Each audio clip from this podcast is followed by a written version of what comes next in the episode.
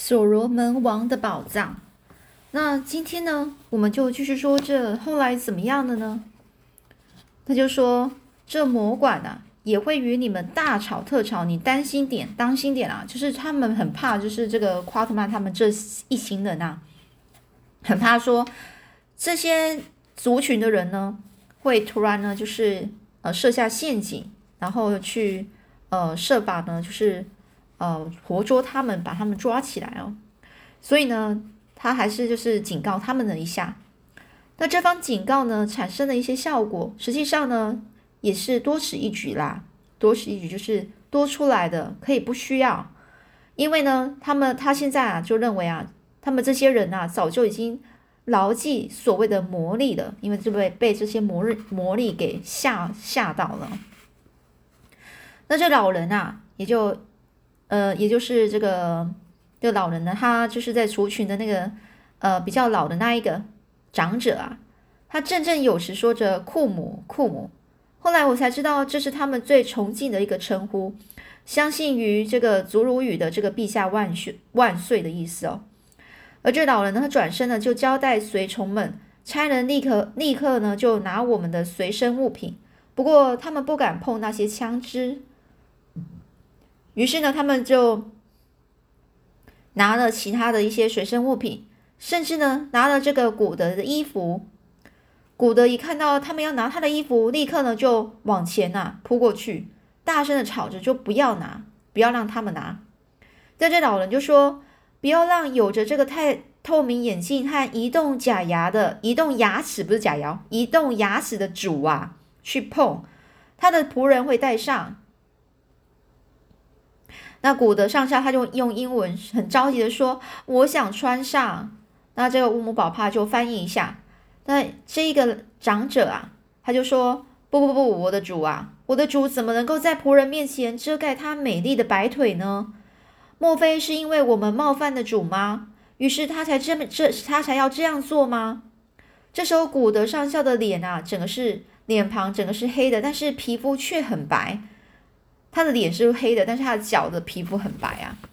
我听到这里几乎快要笑出来了。这时候有人呢拿起了他的衣服，然后古德就大声的吼叫说：“该死的东西！那个黑鬼拿了我的裤子！”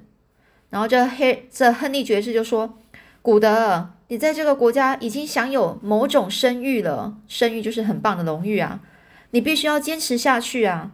你别再穿裤子了。从此之后呢，你必须一直戴着眼镜，穿上你的靴子，还有这个衬衫，法兰绒衬衫。那裤子你就不要穿了。”因为这些人呢，特别的敬仰他这个特别白的腿哦。我接着说哦，我就接着说着说，是的，你必须要留着半边的胡子，就是一边他有刮胡子，一边没有刮，然后半边剃光了这样子。就如果你改变了你的样子，这里的人会把我们当成骗子诶。所以很抱歉，你必须要这么做。就是第一个，他必须要只穿着衬衫，然后不能穿裤子。然后要穿着靴子上去，然后呢，同时呢，他的脸呢半边是有胡子，另外一边是剃光的。然后接着呢，还要戴着他的眼镜，还有他的假牙啊。所以呢，他说，如果他们怀疑起我们，我们性命可就不保啦。这个夸特曼就这样说。这时候古德上校他非常沮丧，就说：“你真的这么认为吗？”我就说啦，这夸特曼就说啦。我确实这么认为。你那个美丽的白腿和这个眼镜啊，已经成为我们的象征、象征标志了。就好像亨利爵爵士所说的，你必须坚持下去。哎呀，幸亏啊你穿着靴子啊，天气也已经变得暖和了。这古德呢就大叹了，却再却再也不多说什么了。而他花了足足两个礼拜的时间才适应他这个新的装扮呢。那直到午后呢？我们一直是沿着这个呃所罗门大道行走，这大道呢是直通西北方。因这个英法杜斯呢，也就这个老人呐，这长者跟这个斯克拉卡，斯克拉卡就是那年轻的呐国王的儿子，和我们是整个我们同行，而随从呢是走在我们的前方，相距我们一百远一百远的距离。我这时候我就问这个英法杜斯。是谁修筑了这条大道呢？这时候，他就这个老人呐，就说：“主啊，这是很久以前的路了，没有人知道怎么怎么怎么建的。这个主，这个路是怎么怎么建筑的？什么时候建的？甚至已经活了数呃这个数代之久的女人卡古尔也不知情啊。也就是说，他们那一个族人啊，就是库库安族安库库安娜族人呢，活最久的女人卡古尔，她也不知道。”我们活得不够老，更不记得是谁谁建筑的，是谁建的这一道这一条大道，而到现在没有人能够建出这样的道路啊！我们国王非常细心呵护着，路上干净的不见任何一根草啊！那我就指着刚才看见那个埃及风格的这个雕刻雕刻像啊，我就问：我们经过这个岩岩洞壁上的雕刻是谁做的呢？是谁是谁刻的呢？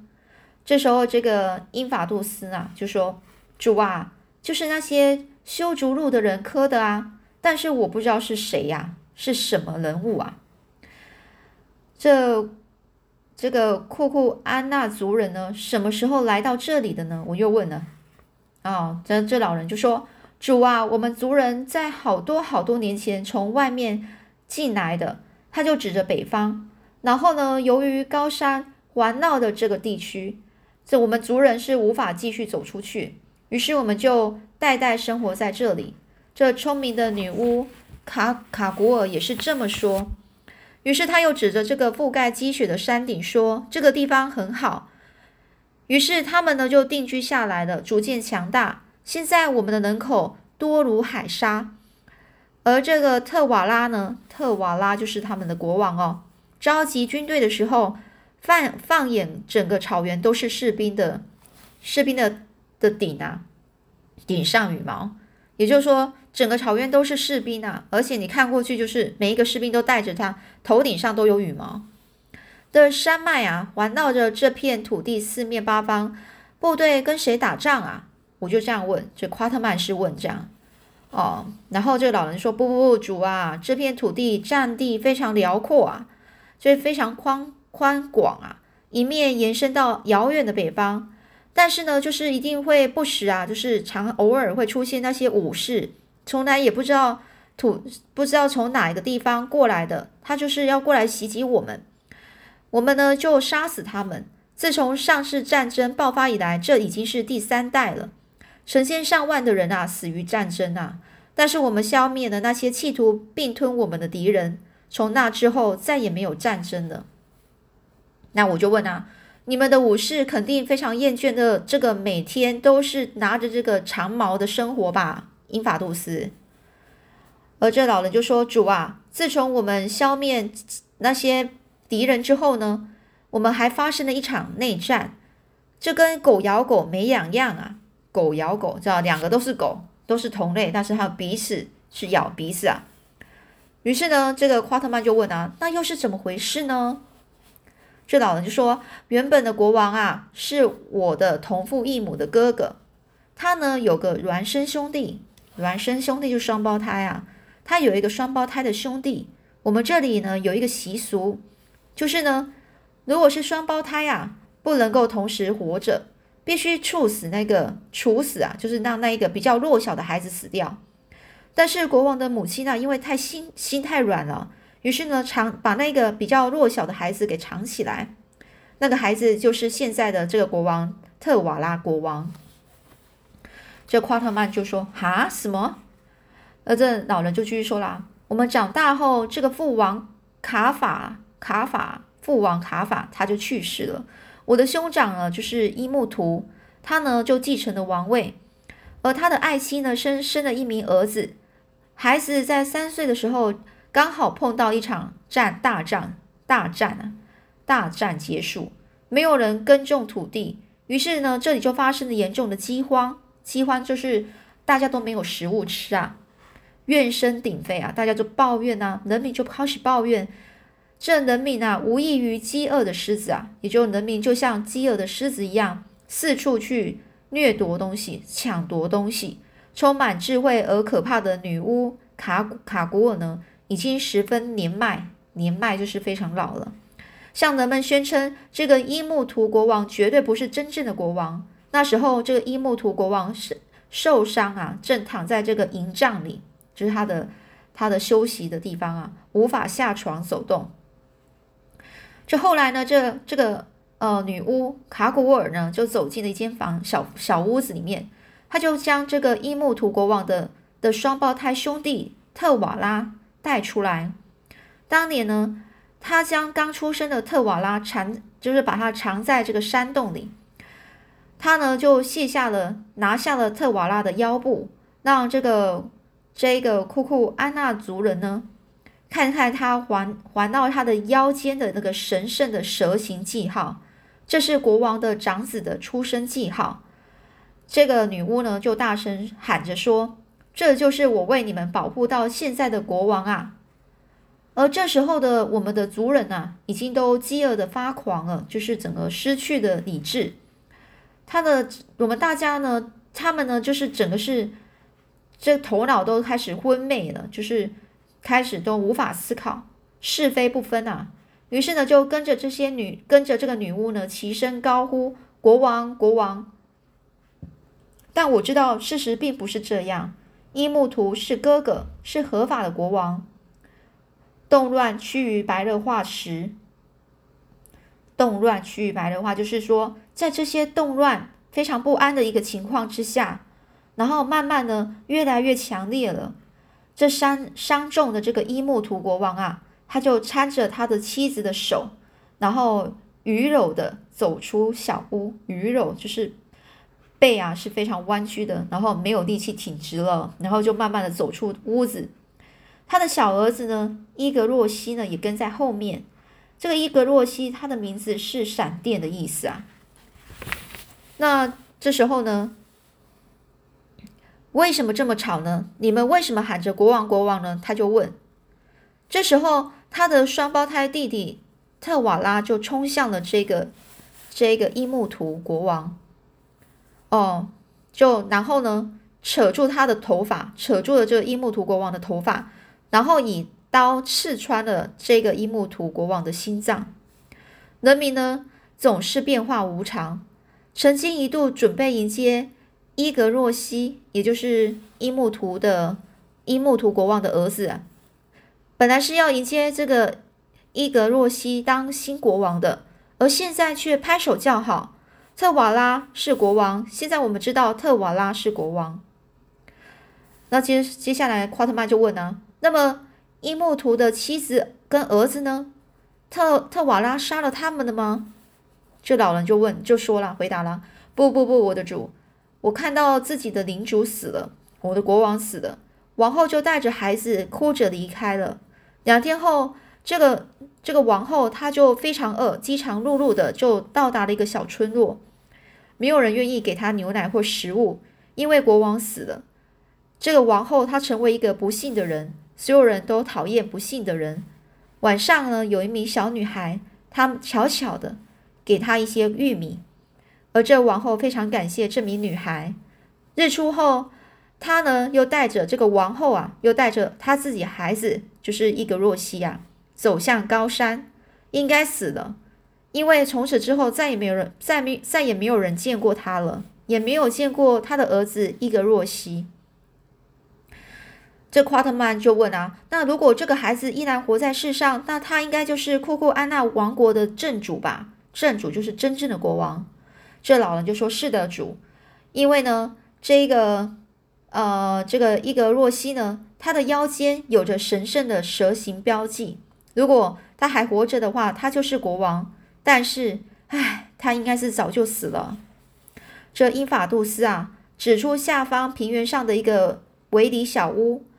那个小屋呢，是被一周围，它的周围呢是被一个一条大的大沟啊，大水沟给环绕着。他就说：“你看，我的主，那个那里那一个，就是最后看到呃伊木图他的妻子呃妻儿的一个小村庄。我们今晚就先睡在那里吧。”他含糊的补充着说：“如果你确实要睡在这个世界的话。”这时候呢，我的好朋友英法杜斯身在库库安娜王国的我们必定入境随俗。哦，这夸特曼他是用威严的一个声音啊，语道、语气啊，去去跟他跟这位老人说啊。然后呢，同时他后来就转身向这个古德上校说话。但是这古德上校他其实不高兴啊，因为他他是很不高兴走在后面。为什么不高兴呢？因为他觉得他没办法停止他的衬衫啊，法兰绒衬衫在这个晚风里飘飘扬的那种感觉，他没办法。这个乌乌姆宝帕呢是紧紧跟在这个古德上校后面，很显然的对我和这个英法杜斯的对话，他产他感到非常有兴趣。但是这个乌姆宝帕他的表情很奇怪，那我觉得他好像似乎。呃，极度费力的想起，在想起一些什么事啊？我们就朝着平原加快脚步。突然之间呢，耸立在上的是刚才我们翻越的那个山脉，透明薄雾笼罩着士巴女王峰。随着步伐的趋近，这个小村庄啊，看起来是越来越可爱了。整个树林呢是茂密，日光和煦，微风轻轻柔柔的从山坡上吹下来。芬芳扑鼻而来，就是那些花香、树香哦，整个那种香气。这片土地就好像是人间天堂。我从来不曾看过这般美丽的景色，这么丰富的物产哦，物产就是觉得这么有一个农作物，然后还有一些树树林哦，草原，然后非常舒适的气候。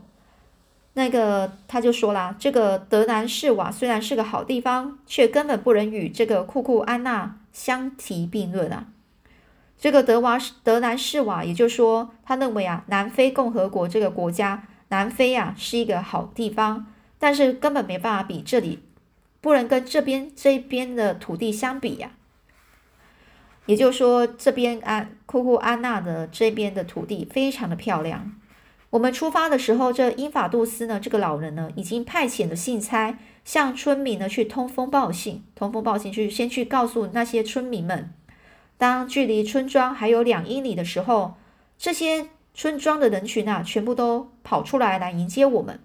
这亨利爵士的手搭上搭在我的肩膀上，说：“看来我们要受到热烈欢迎了。”但这亨利爵士的语调引起了这个这个英法呃英法杜斯的注意啊。这英法杜斯就赶快补充说：“哎呀，我的主啊，不要害怕，我没有任何的诡计啊，这些人都是我的部署，是我下令让他们出来迎接你们的。”于是我轻松的点头，但是我心情并不轻松啊。那后面又是发生了什么故事呢？我们下次再继续说喽。